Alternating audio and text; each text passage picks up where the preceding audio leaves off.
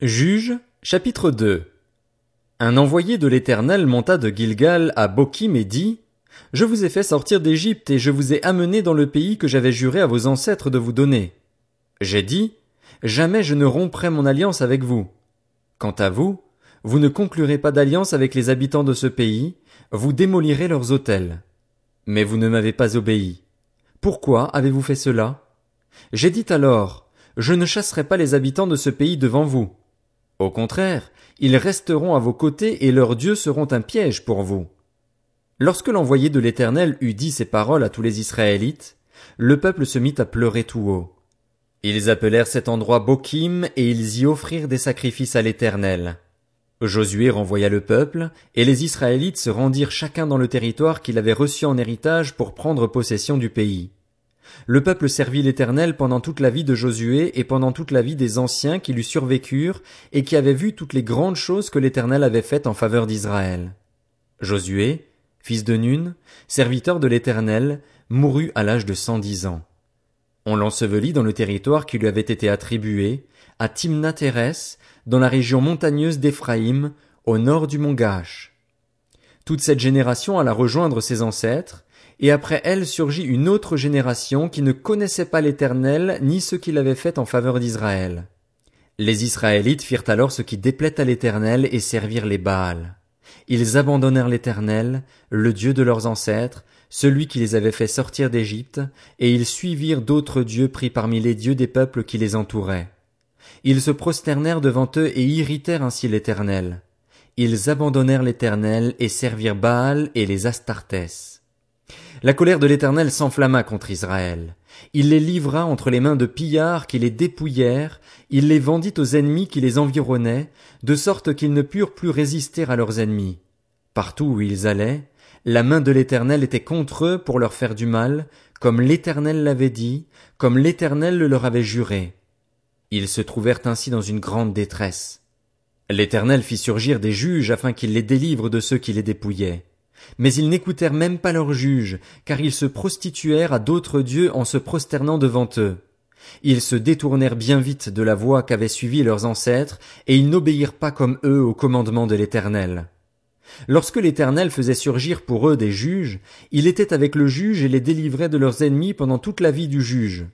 En effet, il avait pitié des gémissements qu'ils poussaient à cause de leurs oppresseurs et de leurs persécuteurs.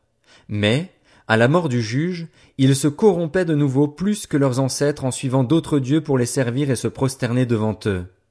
Ils persistaient dans les mêmes agissements et la même conduite, le même endurcissement.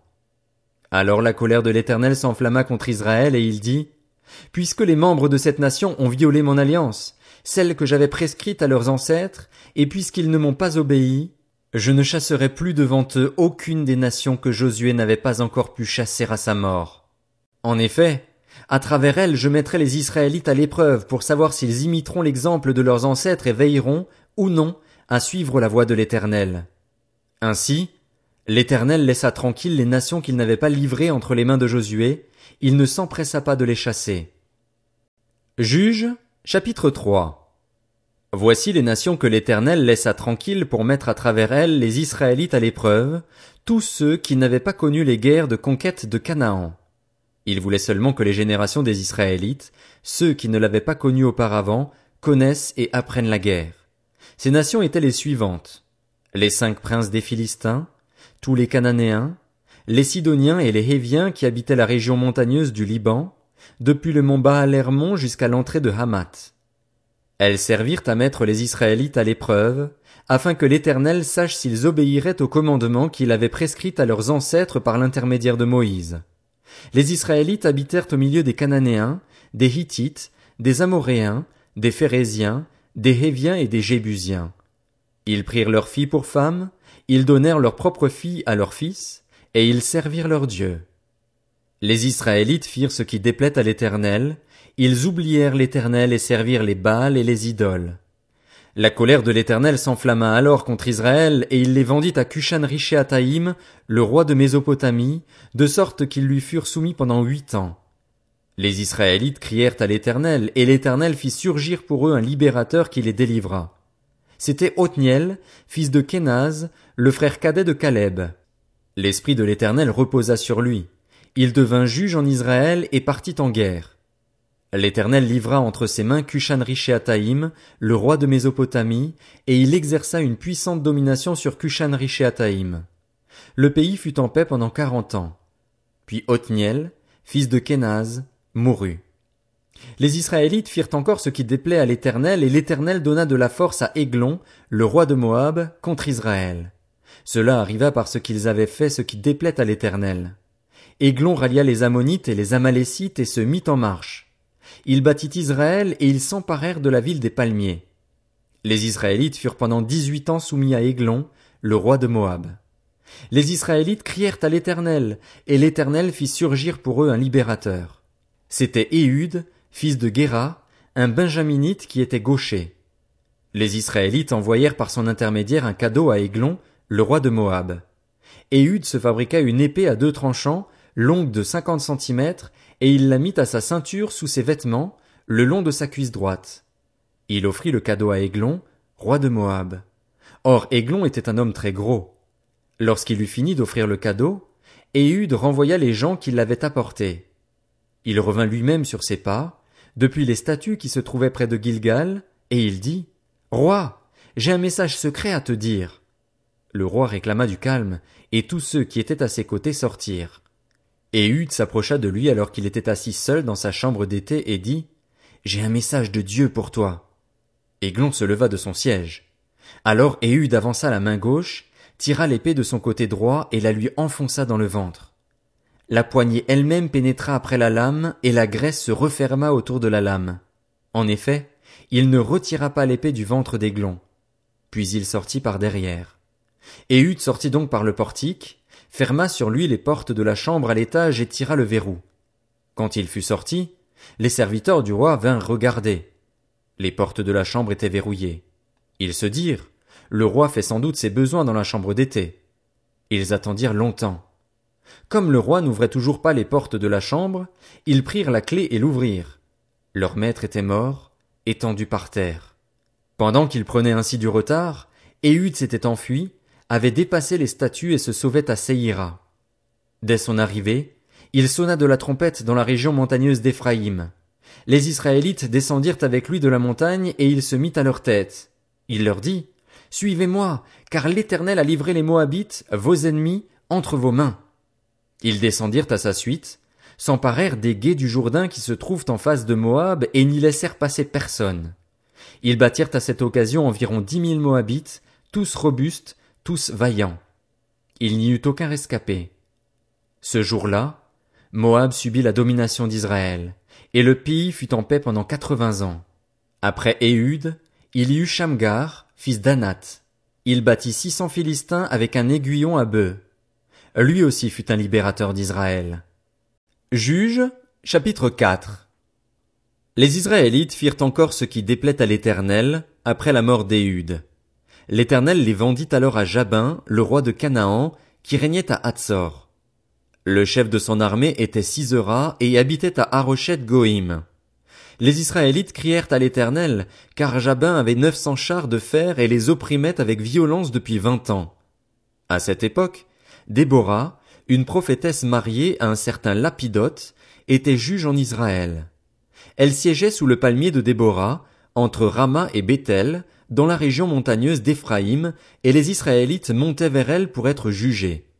Elle fit appeler Barak, fils d'Abinoam, originaire de Kedesh Nephtali, et elle lui dit, L'Éternel, le Dieu d'Israël, t'a donné l'ordre suivant. Vas-y, prends la direction du mont Tabor en emmenant dix mille hommes des tribus de Nephtali et de Zabulon. J'attirerai vers toi, au torrent du Kizon, Sisra, le chef de l'armée de Jabin, avec ses chars et ses troupes, et je le livrerai entre tes mains. Barak dit à Déborah, Si tu viens avec moi, je partirai. Mais si tu ne viens pas avec moi, je ne partirai pas. Elle répondit, J'irai donc avec toi, mais tu n'auras aucune gloire sur la voie où tu t'engages, car c'est entre les mains d'une femme que l'Éternel livrera Sisera. Déborah se leva et se rendit avec Barak à Kédesh. Barak convoqua les tribus de Zabulon et Nephtali à Kédesh. Dix mille hommes marchèrent à sa suite et Déborah partit avec lui.